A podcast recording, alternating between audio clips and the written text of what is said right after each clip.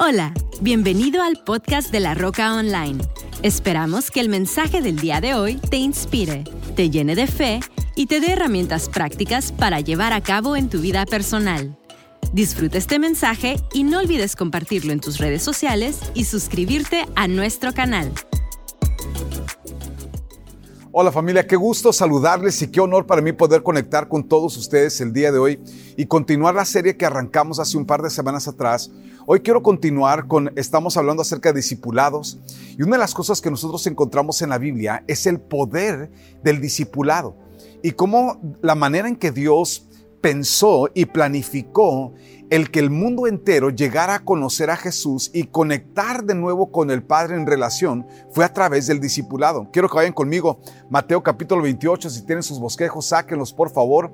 Si no lo has hecho todavía, baja el app de La Roca, La Roca CC y ahí vas a encontrar la pestaña de la serie actual, Discipulados, y vas a ir, por favor, si puedes ir a la tercera pestaña, ahí vas a encontrar las notas.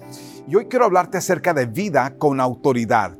El discipulado era un formato divino, un formato de Dios, a través del cual no solamente se preparaba al futuro líder, sino se le empoderaba al futuro líder. Y quiero que lo veas conmigo, Mateo 28, versículo 18, vamos a arrancar el día de hoy. Jesús se acercó a sus discípulos Nota quién se acercó Jesús. No se acercó a las multitudes que lo seguían.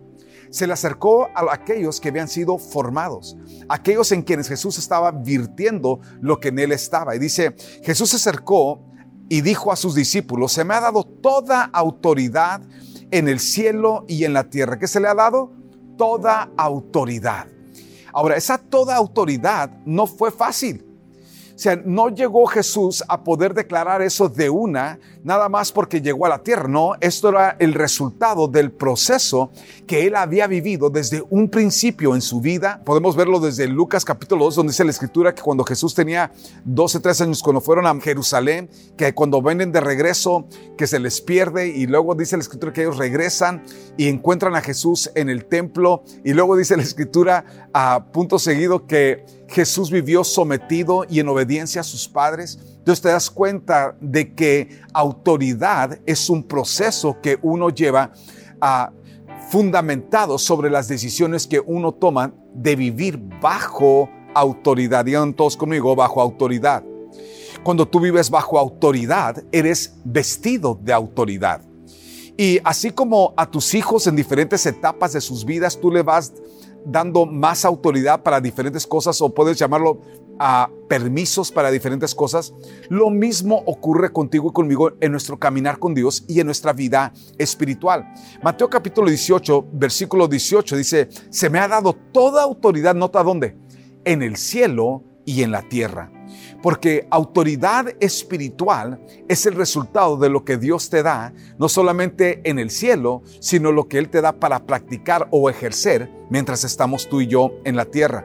Dice, por lo tanto, vayan y hagan discípulos de todas las naciones, bautizándolos en el nombre del Padre y del Hijo y del Espíritu Santo, y enseñen a los nuevos discípulos, digan todos conmigo, nuevos discípulos o sea, a los que iban a venir a consecuencia de lo que ellos estaban recibiendo, dice, a obedecer todos los mandatos que les he dado y tengan por seguro que estoy con ustedes siempre hasta el fin de los tiempos. Entonces, la razón por la cual estoy haciendo mucho hincapié con esto es porque una de las cosas que tú y yo tenemos que entender de que autoridad no es importante, es lo más importante. Pero autoridad jamás llega como resultado de algo que tú y yo nada más deseamos o no viene con una posición que tenemos. Autoridad literalmente es un empoderamiento que Dios nos da, pero que viene de un proceso de discipulado. Por eso es tan fundamental el discipulado. Ah, una de las cosas que venimos hablando de discipulados, si tienen ahí sus notas, pueden verlo.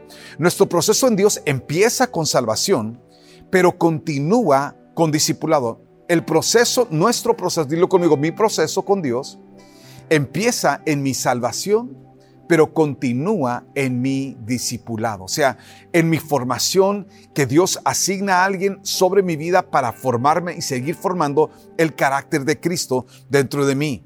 John Wesley, este hombre que fue un hombre que Dios usó para establecer su obra en diferentes partes del mundo, Ah, dijo lo siguiente, la transformación que la iglesia trae al mundo no viene de crear más convertidos, sino de hacer discípulos. no solamente es el trabajo que tenemos familia de ser personas que compartimos a otros de Jesús y los llevamos a salvación. El trabajo realmente es formar discípulos. Dietrich Bonhoeffer dijo lo siguiente, cristianismo sin discipulado no es otra cosa que cristianismo sin Cristo. ¿Por qué? Porque el discipulado es fundamental. E, es, es como decir, ¿sabes qué? Yo tengo muchos hijos, pero no estás creando a ninguno. Y están simple y sencillamente sobreviviendo quién sabe dónde. El plan de Dios siempre ha sido no solamente salvar al pecador, pero que nosotros seamos formadores de las personas que son salvas. Y cuando tú y yo entendemos lo fundamental que es el discipulado, entendemos por qué la autoridad viene como resultado del discipulado. En Lucas capítulo 4 tenemos nosotros el momento en que Jesús está siendo tentado en el desierto él lleva 40 días ayunando y orando y después de 40 días llega Satanás y lo comienza a tentar y entre las tentaciones que él hace, nota lo que dice Lucas 4 versículo 5. Entonces el diablo lo llevó a un lugar alto y le mostró en un instante, ¿en cuánto tiempo? En un instante, los reinos del mundo. Y le dijo lo siguiente, sobre estos reinos y todo su esplendor, le dijo, te daré la autoridad. Wow el diablo está vendiendo algo muy valioso. Dice, te daré la autoridad porque a mí me ha sido entregada y puedo dársela a quien yo quiera. Nota que Satanás está hablando de algo muy fuerte. Él está hablando, número uno, del concepto de la autoridad. Número dos, lo que él puede dar o no dar. Versículo 7 dice, así que si me adoras, todo será tuyo. ¿Qué estaba buscando Satanás? Lo que siempre ha buscado, nuestra adoración. El enemigo siempre ha buscado nuestra adoración, porque con tu adoración va tu fidelidad. Y Jesús le contestó, escrito está, adora al Señor tu Dios y sírvele solamente a Él. Entonces, las preguntas del millón es a quién tú adoras y a quién tú sirves. Las dos cosas que tienen que ver con autoridad. Pero yo quiero que tú veas algo interesante. De aquí a aquí tú y yo no estamos viendo a Jesús debatiendo al diablo con relación a que si tiene o no tiene autoridad. De hecho, la respuesta de Jesús nos habla de que él no podía comprometer a quien él adoraba y a quien él le servía. Y él fue bien firme, yo solamente adoro a Dios y solamente le sirvo a Dios. Entonces el enemigo estaba buscando desviar la atención de a quien tú sirves y la atención de a quien tú adoras. Y el enemigo siempre va a hacer esto buscando decirte, mira, yo puedo hacer más con tu vida de lo que tú puedes imaginar. Y la verdad es que no es cierto. La Biblia dice que el fin de todo lo que el enemigo planifica contra tu vida y contra mi vida es destrucción. Tú y yo entonces tenemos que estar bien firmes a quien le servimos y a quien adoramos. A quien le servimos y a quien adoramos. Ahora, a lo que Satanás estaba aludiendo es porque él había restado esa autoridad a, al hombre que Dios había creado. Si recuerdan ustedes, Génesis capítulo 1, versículo 28, lo tienen ahí en sus notas. Génesis 1, 28 dice, y los bendijo Dios, o los bendijo con estas palabras, sean fructíferos y multiplíquense llenen la tierra y sométanla. Dominen a los peces del mar y a las aves del cielo y a todos los reptiles que se arrastran por el suelo. Nota las palabras de autoridad que Dios le da al hombre, donde Él está entregando al hombre todo lo que Él ha creado. Le dijo lo siguiente, sean fructíferos y multiplíquense, llenen la tierra y dice, y sométanla. Dominen, alguien diga conmigo, dominar dominen a los peces del mar y a las aves del cielo y a todos los reptiles que se arrastran por el suelo. También les dijo, yo les doy de la tierra todas las plantas que producen semilla y todos los árboles que dan fruto con semilla. Todo les servirá como alimento. Entonces, lo que vemos aquí es que vemos una transferencia de todo lo que Dios había creado, se lo entrega, le da la autoridad, se lo entrega al hombre. ¿Qué hace el hombre? El hombre en los siguientes dos capítulos, en el capítulo 3, el hombre peca y le cede al enemigo todo lo que Dios le había dado. ¿Cuál es el resultado? Inmediatamente, aquello que estaba bajo la autoridad del hombre es transferido a la autoridad del enemigo, a la autoridad del diablo. Entonces la escritura nos enseña que que inmediatamente dice la escritura que le dijo, ahora vas a ver el resultado de vivir fuera de la autoridad de Dios y vivir dentro del contexto de la autoridad diabólica o satánica o del enemigo, como le quieras poner. Entonces encontramos que en la vida, mi amigo, tú y yo tenemos dos opciones. O podemos vivir bajo la autoridad de Dios o podemos vivir bajo la autoridad del enemigo. A quien tú, escucha esto, a quien tú sirves y adoras, es a quien, bajo de quien tú estás, bajo cuya autoridad tú has aceptado sobre tu vida. En otras palabras, tú y yo tenemos que tener bien claro de que vivir con autoridad es que tú y yo estamos haciendo aquello que nos estamos sometiendo a la, ¿qué hizo, qué hizo Adán? Se dio la autoridad que él había recibido del Padre y se la cedió al enemigo. Entonces ahora tú y yo en Cristo, digan todos conmigo, en Cristo, tenemos una autoridad recuperada. Mateo 28, versículo 18. Jesús se acercó y dijo a sus discípulos, ¿quiénes? Los discípulos, porque solo aquellos que han sido formados bajo la autoridad de Cristo son aquellos que pueden caminar con la autoridad de Cristo. Y es por eso que es tan fundamental el ser preparados a vivir una vida bajo la autoridad de Cristo. Se me ha dado toda autoridad donde en el cielo y donde y en la tierra. En otras palabras, todo lo que el enemigo había robado, Jesús lo recuperó. Dije, todo lo que Satanás había robado, Dios a través de Jesús lo recupera. Y adivina qué, ahora Dios quiere depositar su autoridad sobre tu vida y sobre mi vida, pero tú y yo tenemos que entender cuáles son las bases sobre las que funciona la autoridad. Bueno, déjate, doy tres realidades de autoridad. Número uno es que la verdadera autoridad es dada por Dios. Dije, la verdadera autoridad es dada por quién? Es dada por Dios. En otras palabras, Dios es la fuente de autoridad y Él da autoridad a quien Él decide darle autoridad. Y en la Biblia nosotros vemos diferentes ejemplos de a quienes Dios les ha dado esa autoridad para ejercer esa autoridad. De igual manera como Adán solo ejerció autoridad mientras estaba bajo la autoridad de Dios, en obediencia, es la razón por la cual tú y yo solo podemos caminar bajo estando o permaneciendo bajo la autoridad de Dios. Número dos, la segunda realidad de autoridad es que la autoridad requiere mantenerse bajo autoridad. Dije, verdadera autoridad requiere mantenerse bajo autoridad. Una persona con real autoridad, una persona con real autoridad es una persona que está bajo autoridad. Tú y yo no somos llaneros solitarios. Hemos sido llamados por Dios a ser personas que vivimos bajo autoridad. ¿Cuáles son las autoridades que Dios ha puesto en tu vida? Tú y yo tenemos que entender de que nuestra obediencia a nuestra autoridad es fundamental para vivir bajo autoridad. John Bevere dijo lo siguiente, la razón que Dios le dio autoridad espiritual a Jesús es porque él vivió en completa sumisión al Padre. John Bevere dijo, oponerse a la autoridad delegada por Dios es oponerse a Dios mismo. Entonces, la primera realidad de la autoridad es que la verdadera autoridad proviene de Dios. No es algo que tú nomás te inventas o algo que tú dices, no, bueno, y es que yo ahora voy a hacer y es que yo, es que esto no funciona así. Autoridad es número uno, dada por Dios. Número dos, la autoridad requiere mantenerse bajo autoridad. Y número tres, que la autoridad empodera para un propósito. Toda autoridad tiene un propósito. La única, Dios no da autoridad más porque eres su hijo amado y que tiene, dice, no, mira, este, este hijo, esta hija, wow, son espectaculares y un aplauso a mi hijo, a mi hija, le voy a dar autoridad. No. La autoridad es dada para un desempeño. La autoridad es dada para un propósito.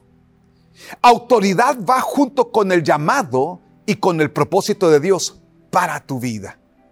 Dije, autoridad de Dios va junto con el llamado que Dios tiene para tu vida y el propósito de lo que Dios quiere llevar a cabo en tu vida.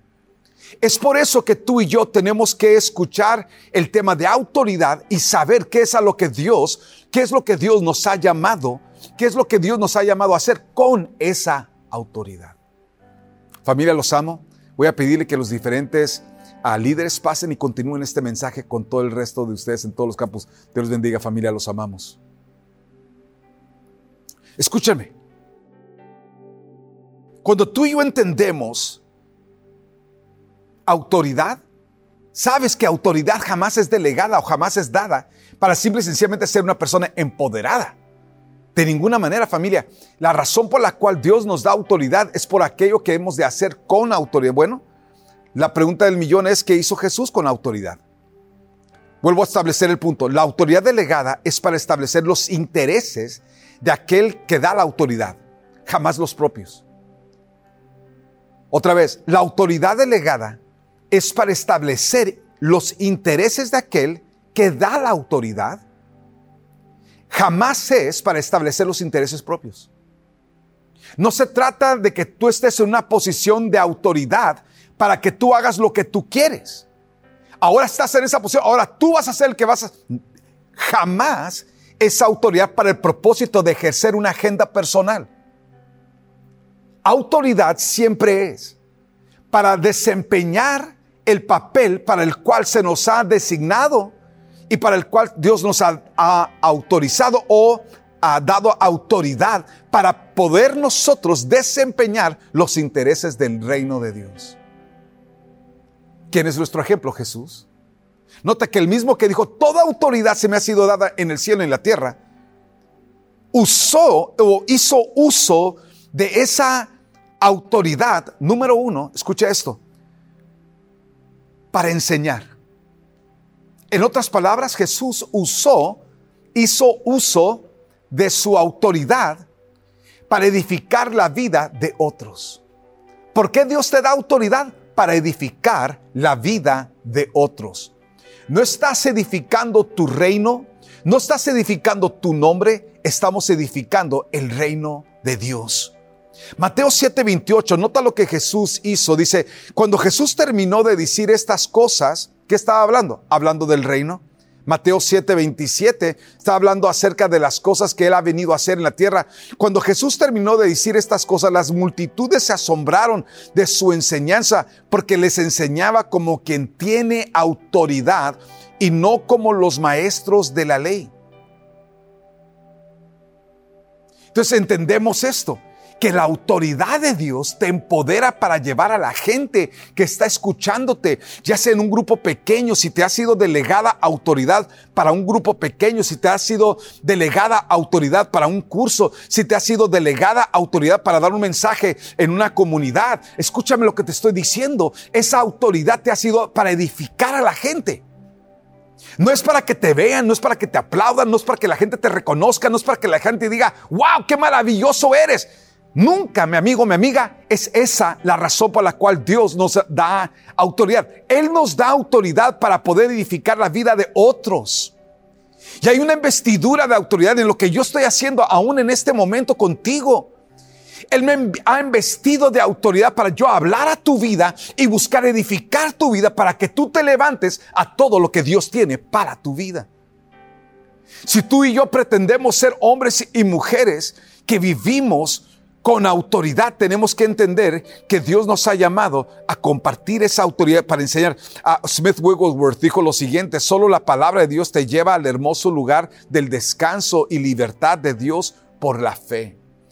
Me encanta porque eso es lo que Dios quiere que tú y yo hagamos, que llevemos a personas a vivir paz, a vivir libres, a vivir en lo correcto, en lo justo para sus vidas, para sus matrimonios, para sus familias. Somos edificadores de hombres y de mujeres y Dios nos ha dado autoridad para hacer exactamente eso. Jesús usó la autoridad número uno para enseñar, número dos, para perdonar.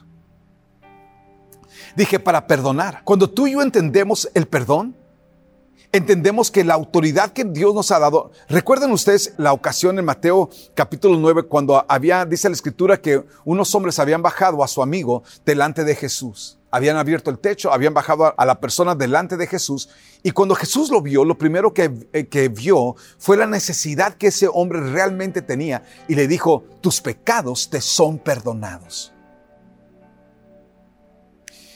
Yo he encontrado que muchas personas tienen graves problemas en perdonar a otros porque simplemente ellos mismos no se han perdonado. Y muchas veces tú y yo podemos vivir con la culpa de aquellas cosas que nosotros hemos hecho incorrecto. Y porque tenemos esa dificultad con nosotros mismos, tenemos la dificultad con perdonar a otros o soltar a otros de sus ofensas que han cometido contra ti. Yo he encontrado que es más fácil a reconciliar a alguien con Dios cuando tú has sido una persona que vives con esa verdad en tu vida de que tú eres un reconciliado con Dios, una reconciliada con Dios.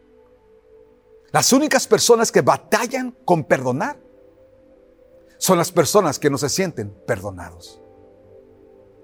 Y, y quiero que sepas que lo que Dios quiere hacer contigo y conmigo, Él quiere darnos autoridad para perdonar. Y esa autoridad para perdonar es cuando tú y yo vimos, esa autoridad para decirle a otro, sabes que perdona, es porque tú mismo perdonas. Esa, esa capacidad de decirle a otro, sabes que suelta esa ofensa, suelta el pasado, es porque tú sueltas las ofensas y porque tú sueltas el pasado. Si tú no caminas en esa autoridad sobre tu propia persona, jamás puedes caminar en esa autoridad con otras personas. Y lo que Dios está buscando es que tú te levantes y que dejes de ser una persona que vives ajena a lo que Dios tiene para tu vida. Jesús usó la autoridad y dijo, toda autoridad me es dada, pero lo usó para esto, para ayudar a otros a vivir su proceso de perdón. Jesús volteó, dice la escritura, que cuando Jesús hizo eso, la gente alrededor de él comenzaron a murmurar, ¿quién se cree este para perdonar pecados? ¿Quién cree él? ¿quién, ¿Quién le dio esa autoridad? Y Jesús, sabiendo, dice la escritura, lo que ellos estaban pensando, como sabe lo que tú estás pensando en este momento, dice, pues para que sepan que el Hijo del Hombre tiene autoridad, digan todos conmigo, autoridad, ahí va otra vez esa palabra, autoridad, en la tierra para perdonar pecados, se dirigió entonces al paralítico, le dijo, levántate, toma tu camilla y vete a tu casa. Y dice la escritura que ese hombre se levantó, tomó su camilla y se fue a su casa. ¿Sabes por qué? Porque se fue perdonado. ¿Quién, ¿Quién ejerció esa autoridad sobre esa persona atada? Jesús lo hizo. ¿A qué estaba atado ese hombre? A su pecado. Y el día de hoy hay muchos hombres y mujeres que viven atados a sus pecados pasados. A lo mejor aceptas el hecho que Dios te ama y a lo mejor aceptas que Dios te perdona, pero vives tan atado a cosas pasadas que te es difícil ayudar a otros a vivir con esa misma libertad a la que Dios te ha llamado. Yo te digo, mi amigo, mi amiga, cuando tú y yo ejercemos el perdón sobre nosotros mismos, entonces Dios nos empodera para liberar la vida de otros. Entonces Jesús, número uno, usó su autoridad para enseñar. Número dos, para perdonar. Y número tres, para sanar. Jesús ejerció la autoridad que él tenía espiritual para, número uno, mencionaba ahorita, para enseñar a otros, para perdonar a otros, pero para sanar a otros. Y vuelvo a repetir, autoridad delegada es para establecer los intereses de aquel que da la autoridad. ¿Cuáles son los intereses de Dios sobre la humanidad? En que la humanidad sea sanada. Dios tiene el interés de sanar a los enfermos. Dice la escritura que en Isaías 53, ¿quién ha creído este reporte? Dice, más el herido fue por nuestra rebelión, molido por nuestro pecado, el castigo de nuestra paz fue sobre Jesús y por las llagas de Jesús fuimos nosotros sanados. Ahora, ¿quién estableció ese plan? ¿De quién era la voluntad de que fuésemos sanados? ¿Del Padre? Y si esa es la voluntad del Padre y Jesús la estaba estableciendo, ¿qué es lo que Dios a ti y a mí nos ha llamado a hacer? A liberar a todos los que podamos. Lucas capítulo 6 tenemos un ejemplo, el versículo 6 dice, Señor, no tomes tanta, la Biblia nos habla acerca de una persona, un centurión, un romano que, había, que se había acercado para pedir que Jesús sanara a su siervo. Y dice la escritura que los hombres que estaban alrededor de Jesús le dijeron, oye, este cuate nos ha ayudado a construir una sinagoga, es un, es un buen tipo, es un cuate que ama a nuestro pueblo, ah, es, es, es importante que hagas esto por él. Y dice la escritura que Jesús empezó el camino hacia donde estaba el siervo de este hombre y cuando el centurión se enteró de que Jesús venía a su casa, le mandó un mensaje que decía, ¿sabes qué? Yo no soy digno de que tú vengas a mi casa, pero si tan solo tú dices la palabra, si tú das la palabra, la autoridad de tus palabras sanarán a mi siervo. Porque dice, yo mismo obedezco, digan todos conmigo, obedecer.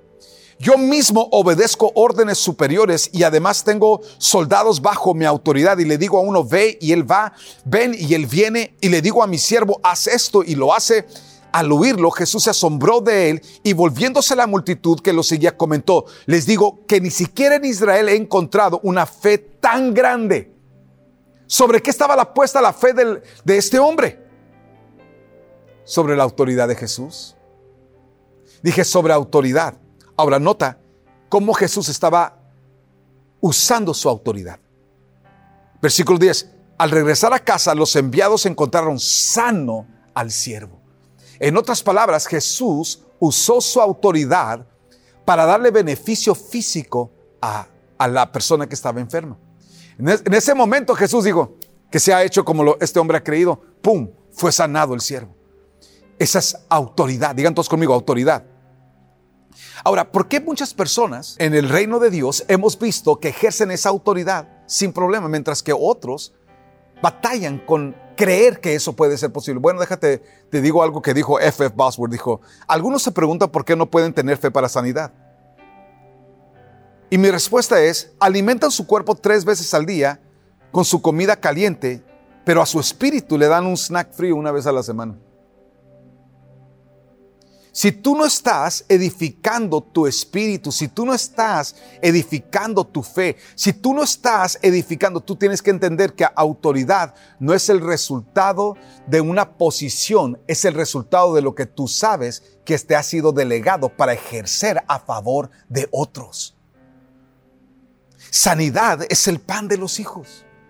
Sanidad es algo tan fundamental para nosotros como hijos de Dios que Dios quiere que personas que están oyendo este mensaje en este momento, escucha lo que te estoy diciendo, si hay enfermedad en tu cuerpo, en el nombre de Jesús, sea tu cuerpo sano de la cabeza a la planta de tus pies, yo veo el fuego de Dios descender de tu cabeza a tus pies, sanando tu cuerpo de toda enfermedad, y toda dolencia, en el nombre de Jesús. En el nombre de Jesús toda enfermedad huye. En el nombre de Jesús.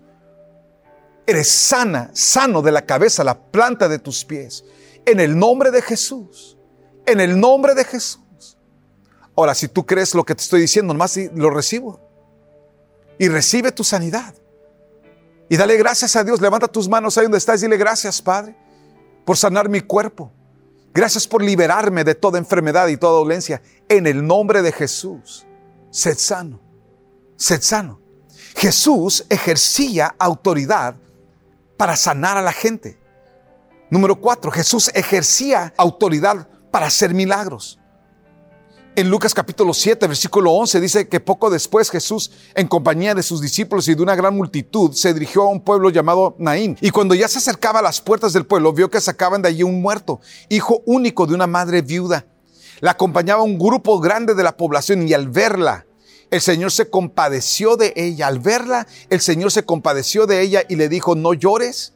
Entonces se acercó y tocó el féretro y los que lo llevaban se detuvieron y Jesús dijo, joven, te ordeno. ¿Qué estaba haciendo Jesús? Ejerciendo autoridad.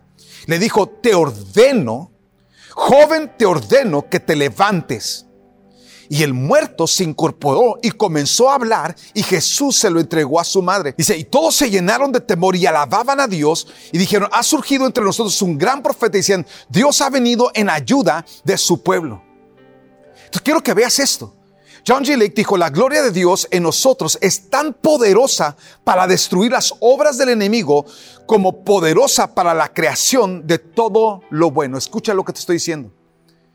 La autoridad que Dios nos da nos capacita para operar en lo sobrenatural. ¿Qué hizo Jesús?